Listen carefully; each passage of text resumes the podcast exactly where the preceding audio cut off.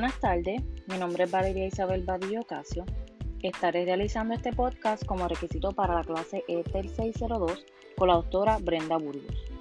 En él estaré explicando los siguientes términos. Avalúo, técnicas de avalúo, evaluación, evaluación sumativa y evaluación formática, examen y autoevaluación. Comenzamos explicando lo que sería el avalúo. Según Thomas Angelo de 1993, este lo define de la siguiente manera. El avalúo es un proceso continuo, dirigido hacia entender y mejorar el aprendizaje del estudiante. Involucra hacer públicas y explícitas nuestras expectativas, establecer unos criterios apropiados y altos estándares de calidad en el aprendizaje, recopilar sistemáticamente, analizar e interpretar la evidencia que determine cuán bien el desempeño es consono de las expectativas y estándares establecidas y utilizar la información obtenida para documentar, explicar y mejorar la ejecución.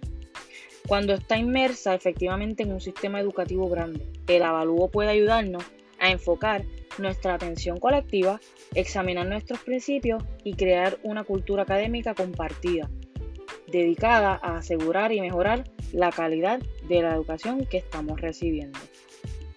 Nuestro siguiente término sería las técnicas de avalúo. Estas técnicas de avalúo son o se refieren a herramientas que se utilizan en la sala de clase, las cuales nos ayudan a recopilar los datos o la información formática que necesitamos para mejorar el aprendizaje estudiantil. Estas se les conocen también como CAT, por sus siglas en inglés CAT, lo cual significa Classroom Assessment or Techniques. Nuestro próximo término sería la evaluación, lo cual es un proceso de adquisición, elaboración e información y expresión de un juicio de valor, a partir de esta información recogida para mejorar. La evaluación suministra información sobre cómo marcha el aprendizaje que estamos obteniendo, sobre la base del proyecto educativo y sobre la dinámica del grupo aúlico, o en este caso en el salón de clase o en las reuniones que tenemos virtuales. Esto observando el proceso de cada alumno y cómo va siguiendo.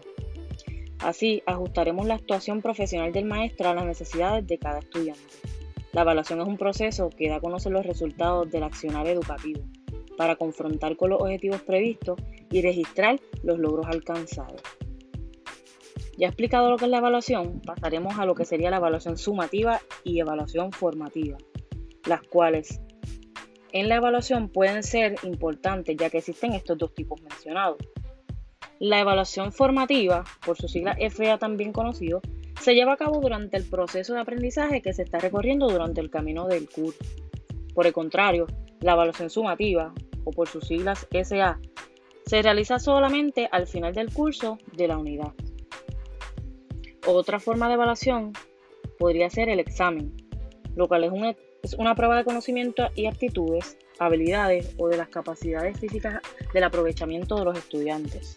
En cualquier nivel educativo, desde elemental hasta universidad, esta es la necesidad de evaluar por qué queremos conocer lo que conocemos como dar notas.